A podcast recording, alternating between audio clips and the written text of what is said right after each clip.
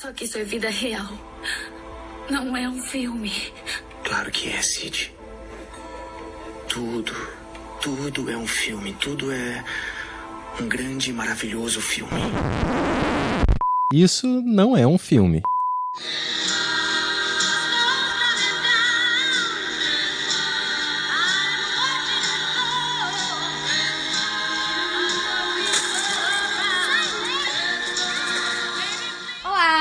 Mariana Ramos, eu sou roteirista e pesquisadora. E eu sou Renata Spitz, diretora, produtora e roteirista. E esse é o Isso Não é um Filme, um podcast semanal sobre filmes. Todo mês escolhemos um tema e a cada semana vamos falar de um filme dentro desse recorte. E finalmente chegamos em dezembro, né? O nosso último mês desse ano. E a gente vai fazer uma mini temporada, né? De dois episódios em que a gente vai revisitar os clássicos de Natal da televisão aberta. Exatamente, gente. É dezembro, é, já deixando avisado para vocês. Chegando perto do Natal não teremos episódios, todo mundo merece descansar, sabe?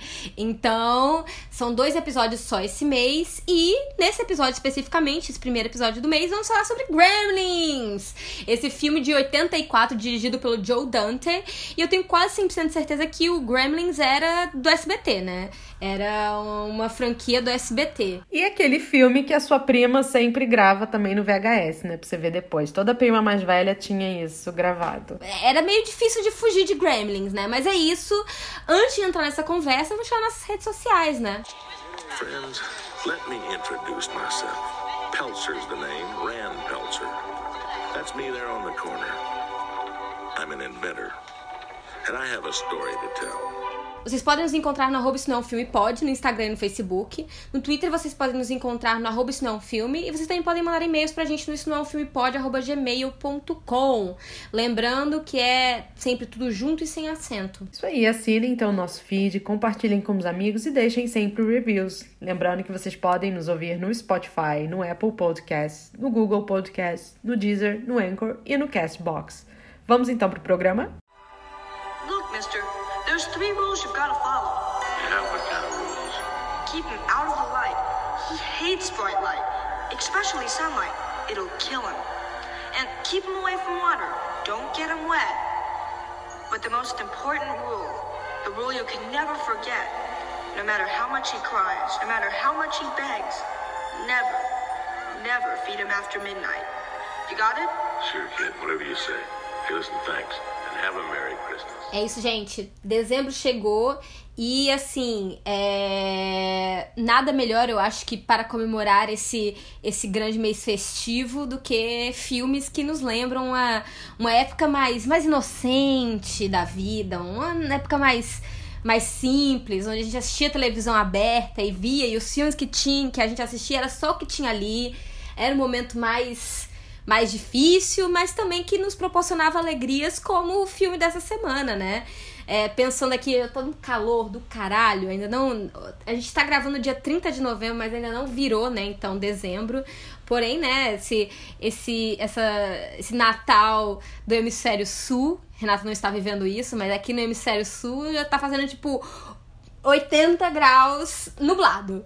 Então, assim, é uma dor que eu, eu, eu quero a nevezinha.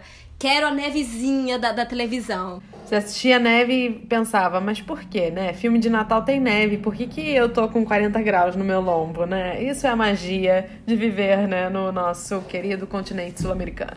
Exatamente. Então, assim, acho que esse mês é um mês mais festivo, que a gente vem mais, sim, é, sem um tema pesado, né? A gente teve alguns meses aí com temas um pouco mais é, que exigiam algumas contextualizações. Aqui a gente veio para se divertir. Então a gente começa, né, falando sobre Gremlins. Vou falar aqui então a sinopse do filme, né? Um jovem inadvertidamente quebra três regras importantes sobre o seu novo animal de estimação e solta uma horda de monstros malévolos e travessos em uma pequena cidade.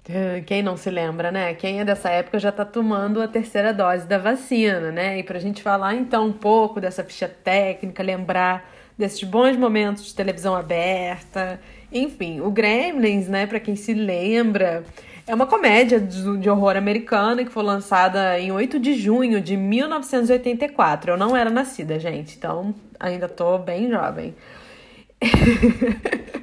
Mas no Gremlins 2 eu já tava ali chegando, chegando ao mundo, tá?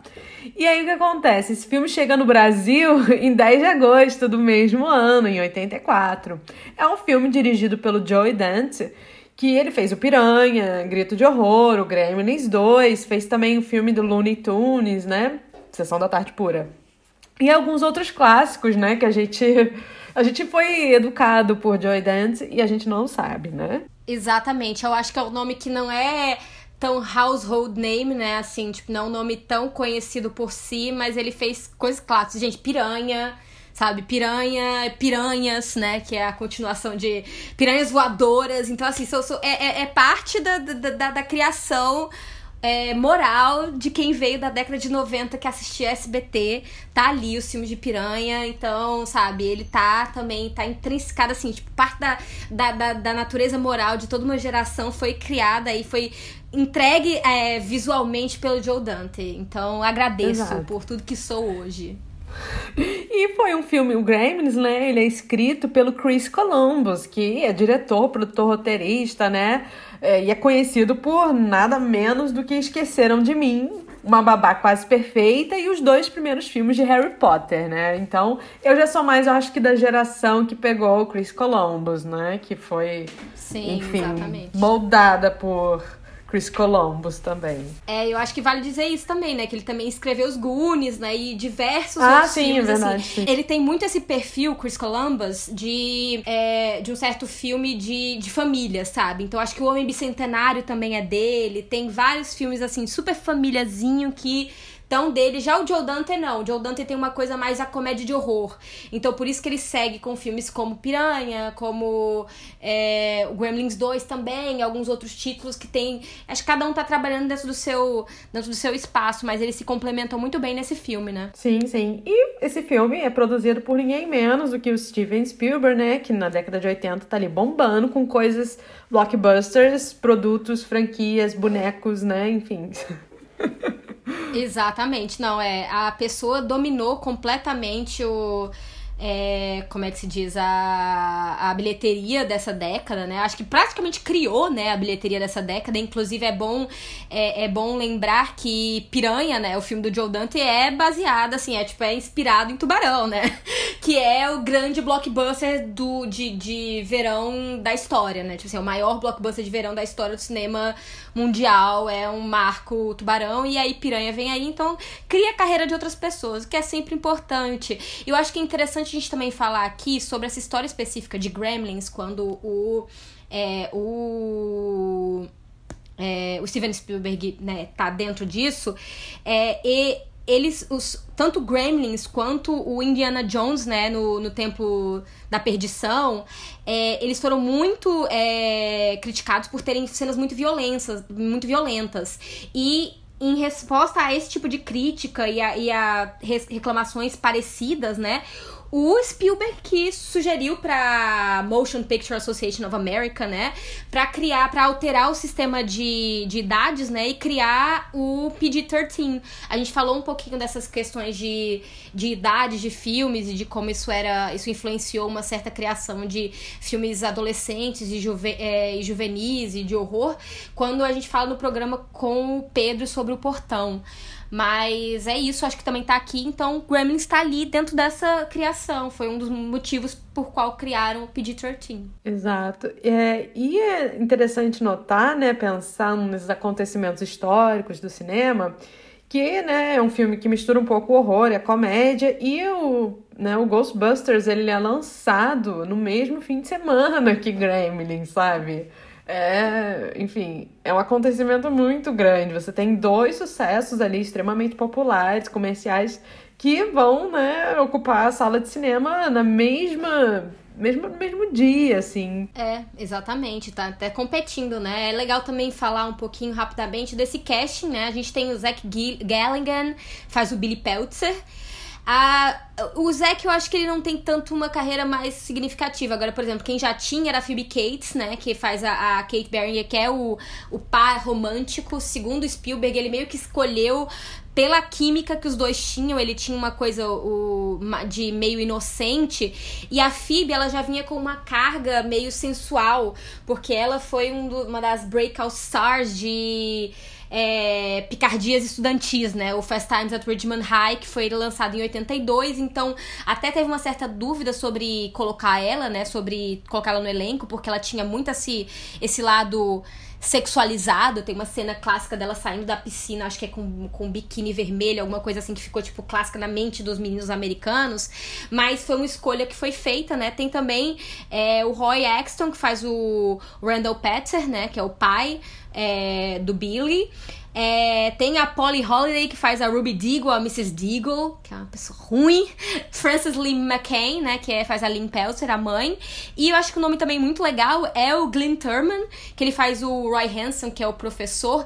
Ele foi... É, é, casado, acho que é 40 Franklin que ele era casado, que ele foi casado por um tempo, mas não deu muito certo. Mas assim, acho que talvez as pessoas conheçam ele por The Wire.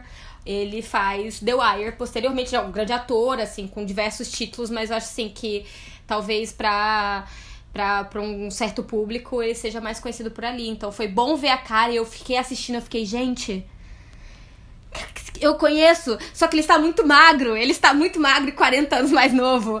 E aí eu disse assim, eu fui googlar e eu disse, ah, sabia Sim. que eu conhecia essa pessoa de algum lugar.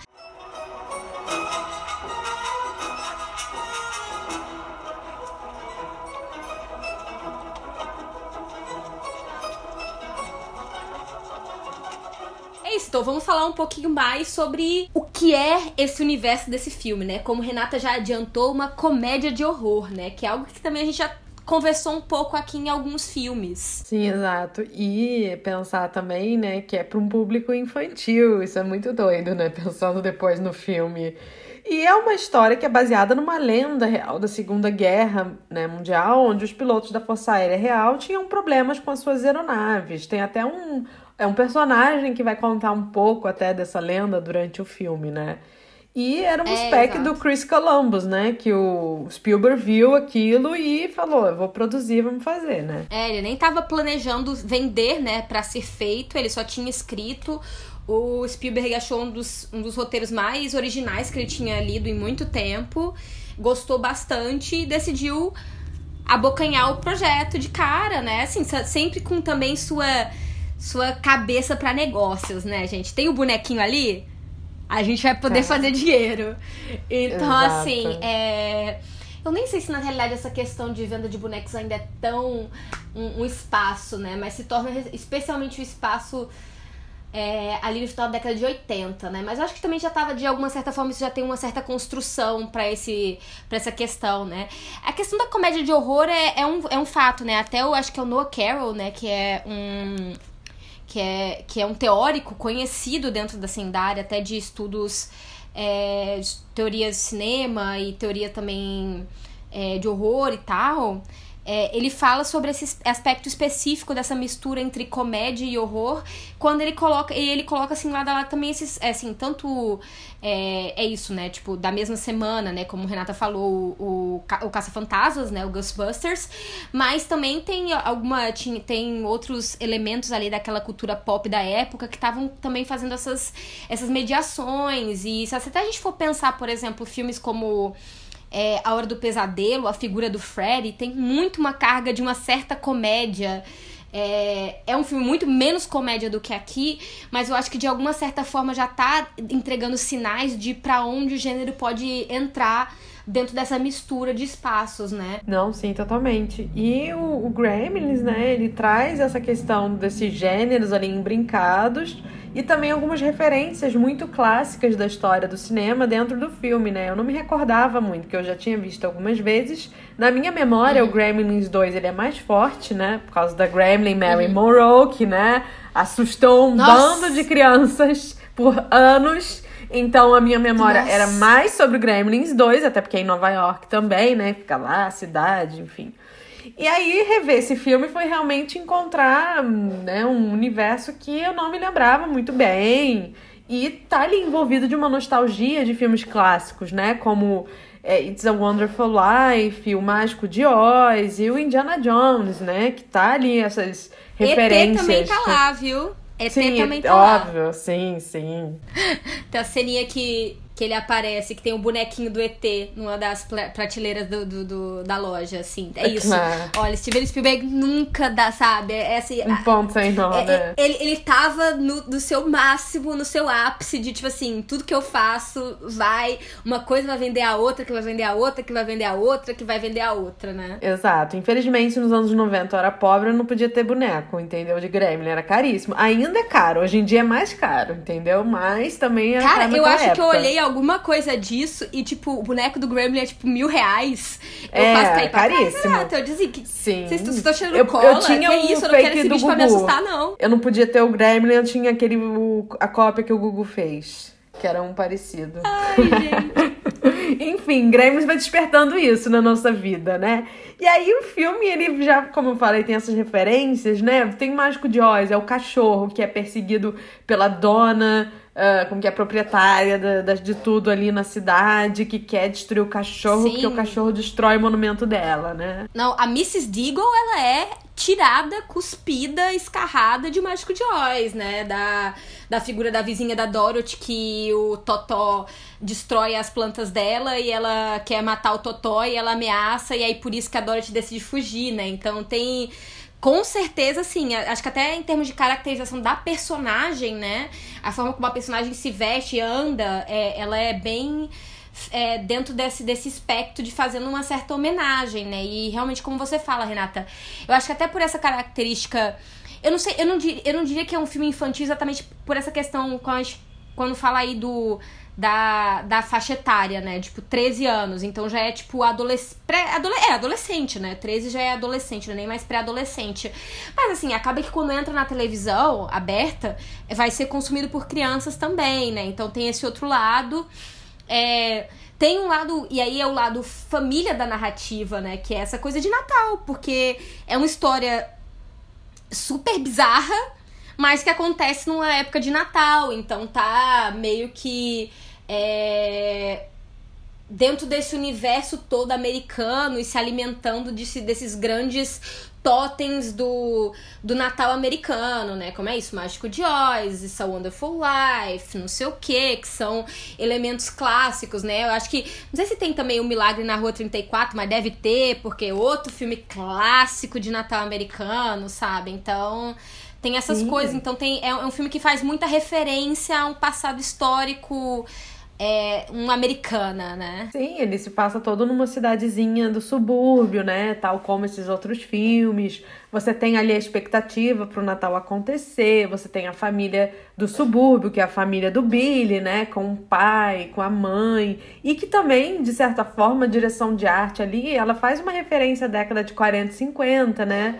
Ali pelas roupas, pelas, Sim. pelos carros. Então tem essa referência muito clara, né? Da, desse imaginário de filmes natalinos. É, exatamente. Especialmente eu acho que a- acho que uma construção que tem aqui quando você fala década de 40 e 50, que outro filme de Natal que a gente falou também, mas que não parece tanto de Natal como esse, é, é o filme do Cirque, né?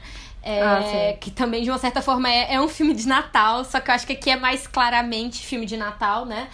É, mas eu acho que você consegue ver paralelos dentro da construção sobre esse, sobre esse subúrbio, sobre essa cidade pequena que é idílica, né? E uma certa, uma certa América idílica, né? De um passado, de um passado inocente, de um passado mas que aí dentro daqui, esse passado inocente, ele é, né, invadido Por exatamente por um elemento, por um elemento estrangeiro, né? Sim, isso que é muito interessante. Primeiro ponto, né, é você ter é, uma construção de filme de Natal em que você não tem uma questão de um, é, você tem um Natal em risco, claro, por causa dos gremlins que vão ficar enlouquecidos, mas é isso, né? Uma narrativa que sai um pouco da curva ali da normalidade. Você tem um Natal que tem uma questão uh, de monstro ali que aparece, né? E esse monstro, ele tá muito associado, né, como você falou, à figura do estrangeiro. O pai do Billy vai numa Chinatown, é, pega aquele bicho ali, né, de um Uh, esqueci o nome do, do sujeito, né? Do senhor, que é um chinês, e ali uhum. são apresentadas as clássicas regras, né? Do personagem, do Grêmio. Não dar água, não alimentar depois da meia-noite, e a criatura não gosta de luz. Então, né? E aí você tem também reforçado a isso a figura do vizinho, que é um completo xenófobo, sabe? que é tudo estrangeiro é ruim, os carros estrangeiros são uma merda. Ele, nossa, ele fica lembrando a Segunda Guerra. É, é que é um cara claramente também que so, é, é, isso, é que tem diversas camadas, né, que eu acho interessante, porque tem essa, essa esse lado dele, né, de claramente tem um uma aversão ao estrangeiro, mas também de quase como se fosse uma, uma certa marca desse, dessa coisa do do, do estresse pós-traumático de guerra, né? E uma pessoa que tá com a vida mais difícil, que tem até o momento que a menina fala que ele perdeu o emprego dele, que aí ele piorou, que ele ficou mais. É, começou a beber mais, né? Então, assim, tem esse, esse lado de uma certa. de um certo pensar o que, que é esse momento de guerra e o que, que é isso, né? Essa questão do do orientalismo, né, que, que invade a tela, né, com essa ideia da Chinatown, essa Chinatown e que na década de 80 me parecia algo algo que tava nas mentes, né? Tem aquele filme que é, como é o nome? Os Aventureiros do Barro Perdido, né? Que tem o Kurt Russell, não sei o que, e que também se passa em Chinatown e que é um filme de 86. Então tem uma certa coisa sobre essa ideia dessas dessas áreas onde um certo estrangeiro mítico que está ligado a um mundo um mundo, né, não sei, meio mágico, meio com aspectos uma ligação meio de outros espaços, né? Então tem muito isso dentro desse, desse imaginário americano da década de, de 80, né? Sim, e ao mesmo tempo acho que também, né, pensar que, ok, você tem ali a figura do essas são as criaturas Moai, né? Que é o Gremlin.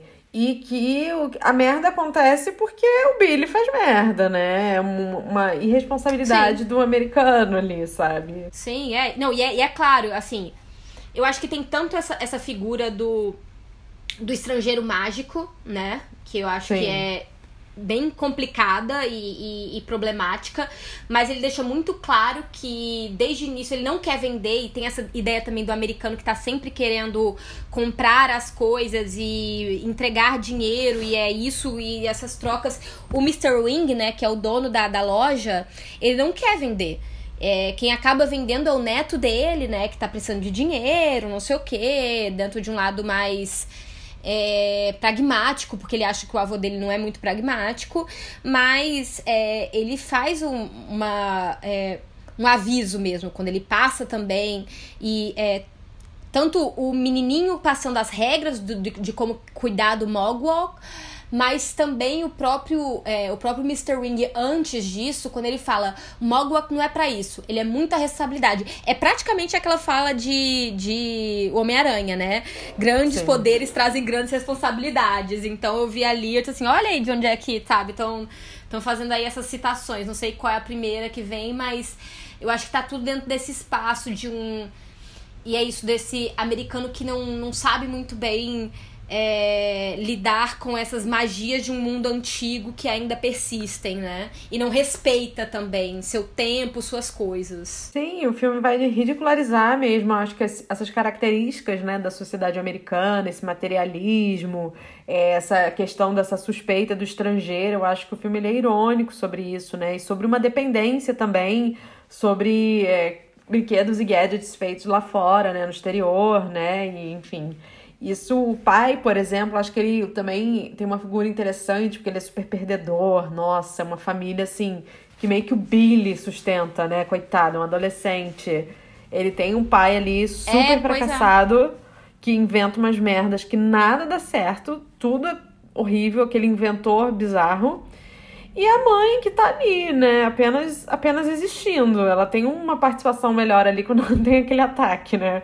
Mas enfim, é, é uma figura assim que eu acho que é interessante, né? Porque não tem nada a ver com o espírito do sonho americano, do vencedor, do bababá. Ele é o fracasso. É, não, especialmente se a gente for se a gente for pensar nessa década de 80, né? Que é essa década de 80 que é a década do dinheiro nos Estados Unidos, né? A década do, é, da especulação, da, da bolsa de valores, É, sabe, é aqueles filmes com Michael Douglas, que agora eu esqueci o nome, que é basicamente isso, que ele vai pra bolsa de valores e umas coisas assim, ele faz dinheiro.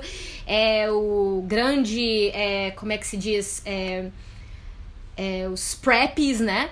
É, essa, essa, essa categoria específica que até dentro do filme aparece como o menino que trabalha no banco com o Billy, né, e que tem uma, uma carreira de ascensão, né, ele, ah, não, eu vou ser gerente aqui daqui a dois anos, eu vou ser não sei o que, vamos pra minha casa que eu tenho dinheiro e eu tenho sei lá o que mais, e, sabe, então tem, ele mostra, e o Billy, ele aparece dentro desse lado mais de um, de um, um menino americano, de um lado mais inocente do país, né, até, assim, é, não é esse, esse lado do do, do dinheiro, do material, do. É muito mais. Ele, ele é muito dedicado à família, como Renata mesmo falou, ele sustenta a família, que eu acho bem bizarro. E nesse, nesse espaço, acho que até a Mrs. Deagle tá certa, porque ela fala assim: caralho, esse porra desse menino sustenta a porra da família dele porque o pai é um perdedor de merda. E é meio bizarro mesmo ele ter essa responsabilidade, né? E, é, e como você também, novamente, muito bem apontou, a figura da mãe, e eu acho que essas três figuras trianguladas, né? Pai, mãe e filho mostram também uma certa quase derrocada de um certo sonho americano, sabe? O sonho americano da invenção mesmo, porque quer ou não, o pai tá dentro desse lado do do ele não é tão focado em dinheiro, acho que ele tem um pouco ele não tem, ele não tem o ethos da década de 80, mas ele, ele tem o ethos inventor americano, o de desbravar do novas pioneiro, coisas, facilitar né? a vida. É, pioneiro, e aí inventar, inventar uma patente de umas coisas que. para facilitar a vida, sabe? Aqueles programas da Polishop que você vê, É, que tem um sim. monte de produto que não serve de nada. É, é meio esse ethos, né? Não, sim, com certeza. Mom? Mom? Billy, we. Said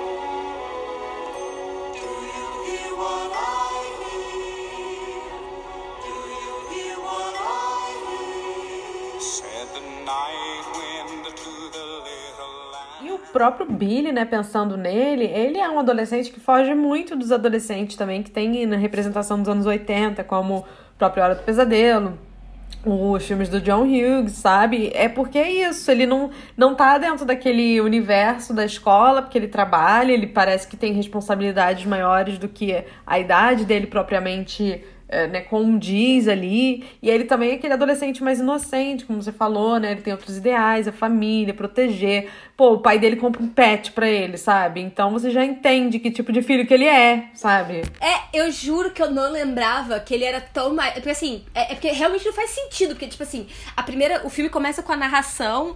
Até uma narração quase, eu diria. É, vinda de um, de um noir, né? O pai, do tipo, ele, ele, ele fala, ele tá numa, numa esquina em Chinatown e ele fala, ele dá meio que a história, ele conta um pouco. Tem um lado meio estranho dentro desse início. é, frente ao resto, e quando ele falou, não, porque eu estava comprando um pet novo pro meu filho. Eu fiquei, ah, e ele comprando um pet pro filho dele de 16 anos, sabe? 15 anos, ou até menos. Quando você vê, o menino tá trabalhando em banco. Então, assim. exato. é Assim, é meio claro que ele não tem muito mais do que 18, né? Não parece ter muito mais do que isso, mas apesar disso, é muito adultizado de uma certa forma, né? E infantilizado de outra, né? Tem esses dois lados, né? Sim, sim, isso que me chama atenção, né? Porque o Billy não é um, um protagonista da faixa etária da galera dos Goonies e blá blá blá, que vai atrair um público mais jovem, né? E ainda assim o filme, né? Por exemplo, a galera da sessão da tarde assistia, né? Enfim, as crianças, tipo a gente, assistia, apesar da. Eu não lembrava mesmo que ele era tão mais velho do quanto eu imaginava. É, não, eu, eu também não. Eu não sei se é isso. Eu não sei se talvez seja uma memória mais do 2, mas eu também não sei quem é o protagonista do 2. Eu precisaria rever o 2. Aí o dois é só a Mary Monroe. Só a Mary Monroe na minha cabeça. Nossa, eu precisei de tanta terapia pra tirar essa figura da minha, da minha mente, amiga. Meu Mas Deus. tanta terapia pra conseguir, porque é, é, um, é um soco muito grande no estômago, sabe, estético que a gente tem. É, tipo, é uma exa- coisa muito pesada. Sim, exatamente. Ela fazendo. Ela fazendo. uh,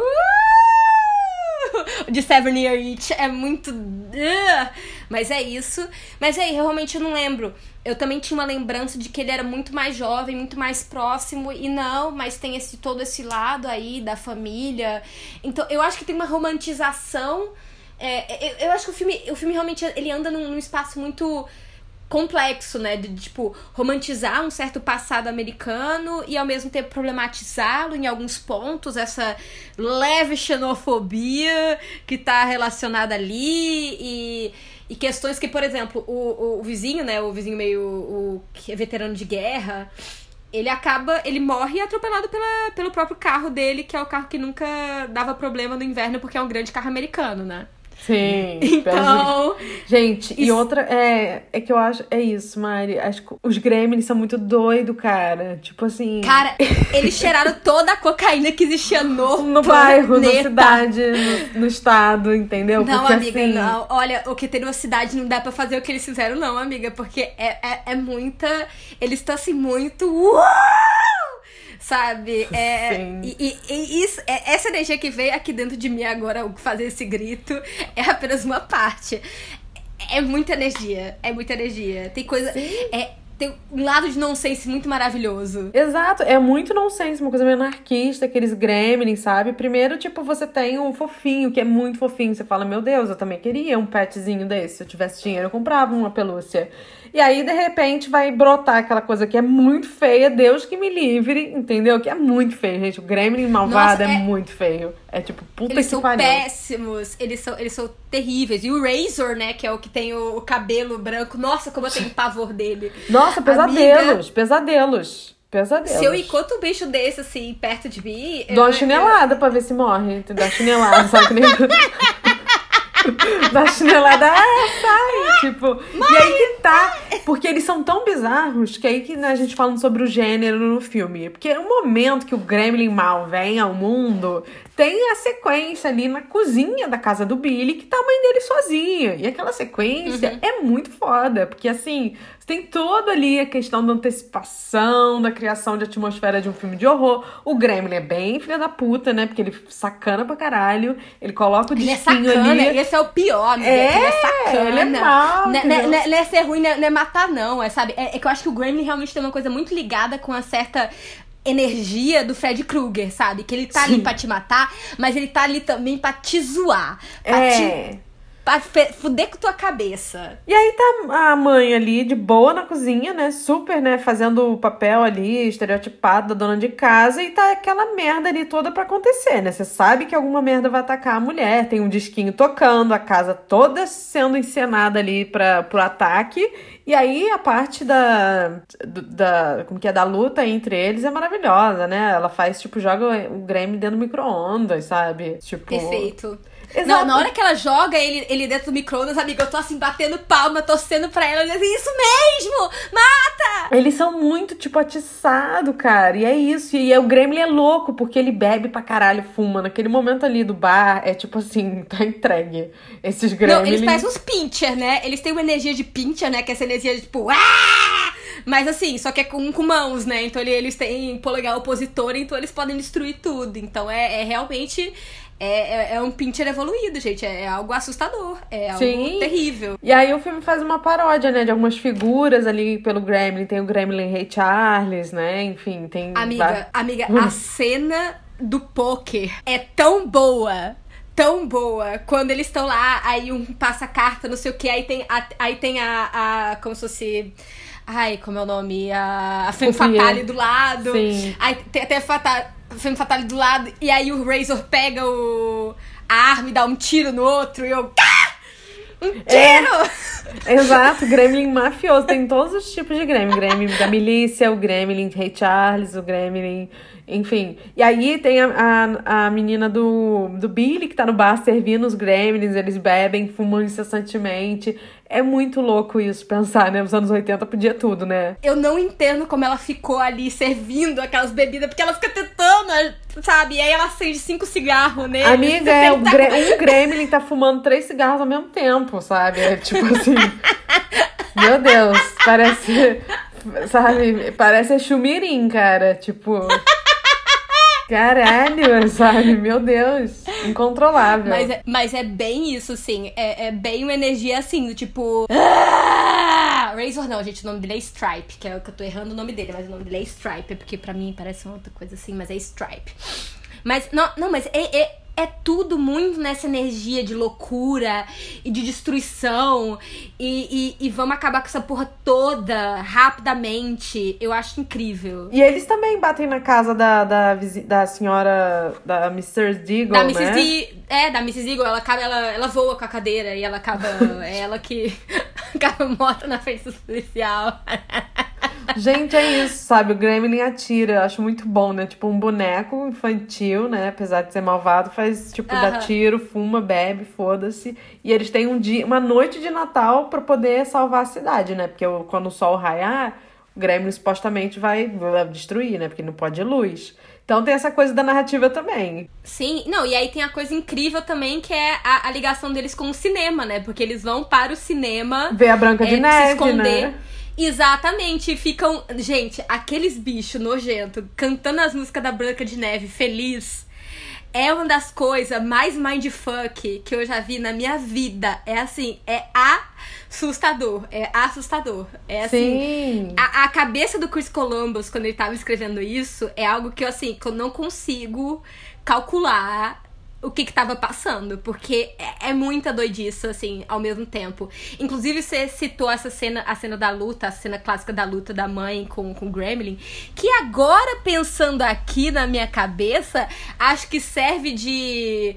De inspiração pra clássica cena em Todo Mundo em Pânico 2, onde a Cindy briga com o gato. Pois é, eu acho que é a mesma é. energia. É a mesma É a energia da porrada É a, gato. mesma, é a mesma energia, mas teoricamente a mãe dele morria no original, tá? No, no roteiro original. Que aí foram tirando umas coisas mais pesadas. Porra, também tipo, não dá, né? Não dá pra vender, assim, é muito triste. Eu acho que fica bom aí na, na- no kkk. Amiga, dizer que é assim, que a cabeça dela saía rolando pela escada. É, não, É, tipo- É, não, não. Ia dar, não, ia ser, ia ser meio, ia ser meio pesado, ia ser meio difícil. Sim, porque já tem a história, né, da namoradinha do Billy que, assim, é tipo, meu Deus, do Natal dela. É, que, é, que é engraçado isso também nessa história, né? É, é meio que uma lenda americana, né? Do o pai que vai descer pela chaminé vestido de, De Papai de Papai Noel. Noel, e acaba quebrando o pescoço. É meio que uma lenda, assim, uma lenda Ah. urbana quase americana. Então. Meu Deus, mas nada, nada soft, né?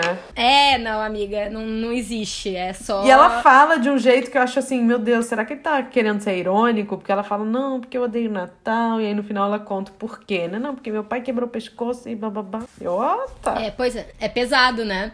Não, mas é engraçado porque dizem que isso é uma cena que todo mundo queria tirar. Que acho que o estúdio queria que não tivesse, que o Steven Spielberg não queria que, que tivesse, mas que o Joe Dante queria. E o Spielberg, assim, apesar de ser produtor, né, e essa figura de produtora nos Estados Unidos é muito influente, mas ele decidiu deixar porque ele entendia o filme como um filme do Joe Dante, então as escolhas finais iam ser dele, né, frente a isso. Hum, Sim. É, e assim, pensando, né, eu acho que também na questão de filme dos anos 80 também, que eu acho que ele vai ali e conversa, é sempre a figura também do cientista, né, que é o professor que pega o Gremlin pra pegar amostras e bababá. E aí o Gremlin também tá com terror nas escolas, né, enfim. E eu acho que aí a gente já tem até um outro tropo do cinema de horror, né? Que é o amigo negro que é o primeiro a morrer, né? Ah, sim. Porque é a primeira pessoa. Eu fiquei. Quando eu tava assistindo também, novamente, né? Eu não lembrava disso, gente. É um filme que eu literalmente assistia é, nas tardes do SBT ou noites do SBT, porque eu não me lembro exatamente se passava tarde ou se à noite, mas passava. E eu não lembrava os pormenores, né? Mas na hora que eu vi que aí tem um personagem negro, mas e ele é o mais inteligente, aí eu fui vendo que ele ia morrer, eu, não, gente. Não faz isso. Sim. Por quê? Por quê? Por quê? Mas tá ali, sabe? É, é um tropo por um motivo. Tá sendo utilizado ali e não é problematizado, né? É, é isso, a primeira pessoa que morre, ele, tinha, ele é meio que colocado também de um certo lado quase é que tem, tem todas essas, essas, essas questões, né, do americano, porque o pai também, quando vê que o Gremlin se multiplica, ele também pensa nisso como uma, uma oportunidade de negócios, né? Como o homem inventou que ele é. Americanos. Mas é quase inocente de um certo lado, né? Mas é, o Billy leva, né, pra esse, pra esse cara que é, tipo, acho que professor de biologia do colégio, né, gente? É Não, super cientista da. É. NASA, super cientista, né? Tipo assim, caralho. Exatamente. Vou fazer um exame de sangue em você aqui. DNA, vou Ele- sequenciar o DNA do Gremlin na escola. É, exatamente. Então tem essas coisas assim, meio. Mas coloca ele quase do lado de um cientista meio sem escrúpulos também, porque ele machuca machuca, né, o, o, o gremlinzinho quando ele vai tirar o sangue. Ele não tem muito cuidado. Então, isso, de uma certa forma, entre aspas, justifica o que é feito com ele. Mas é. É, é isso, né? É, é um filme que, que trabalha com 500 camadas, assim, de tipo tropos que a gente se foi acostumando a a, a, a ver e sem problematizar às vezes e que tá tudo ali. Sim, esse é um combo, né? Perfeito que tem no filme.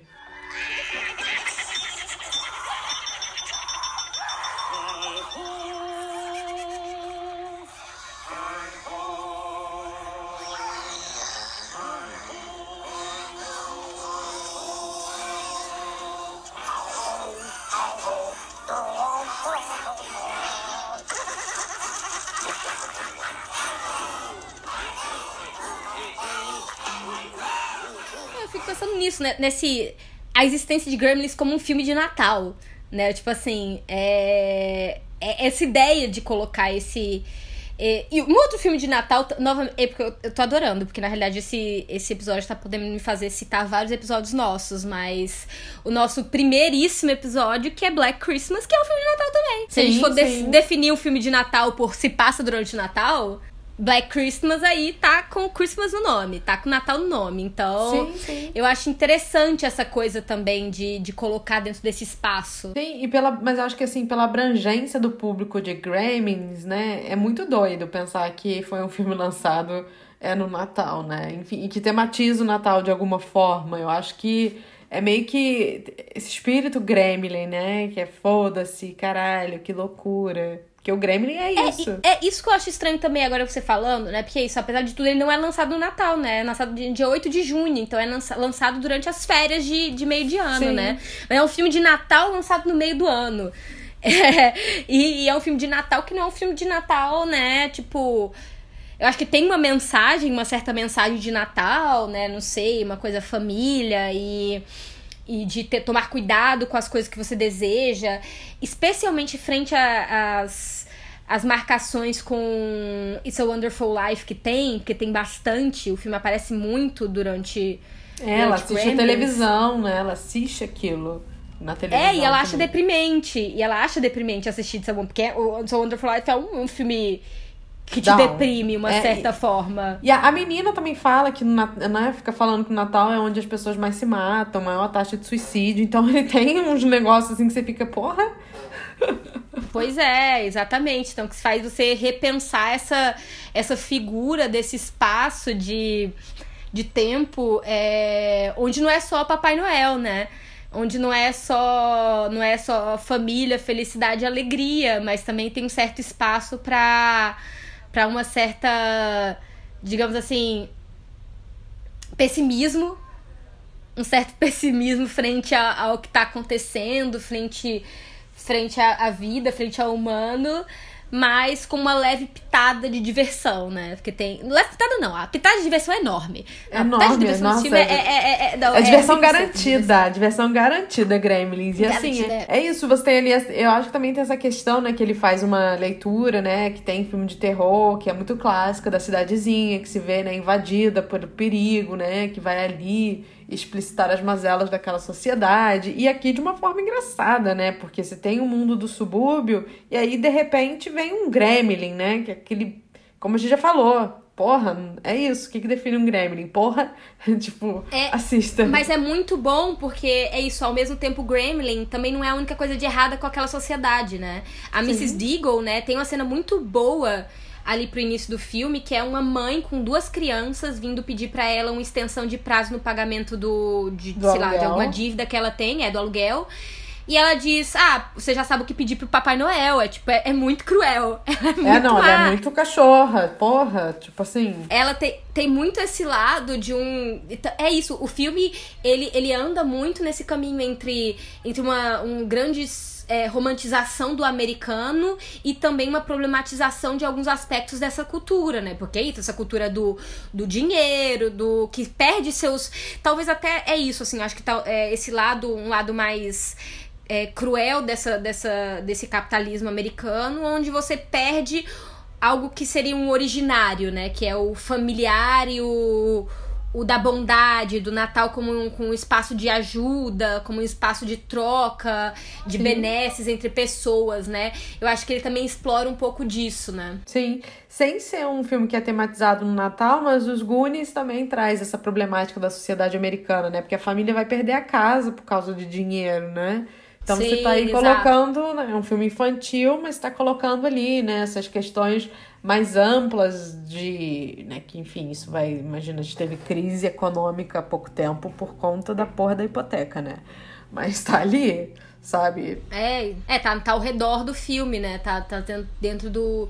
Dentro dessa, de- dessa história de alguma forma, né? Apesar disso ser to- totalmente. Todas as linhas outras são, né, interrompidas uma vez que os gremlins chocam, né? A coisa deles chocarem também me lembra muito Alien, né? Eles vêm de total. ovos também, né? Total, total, muito.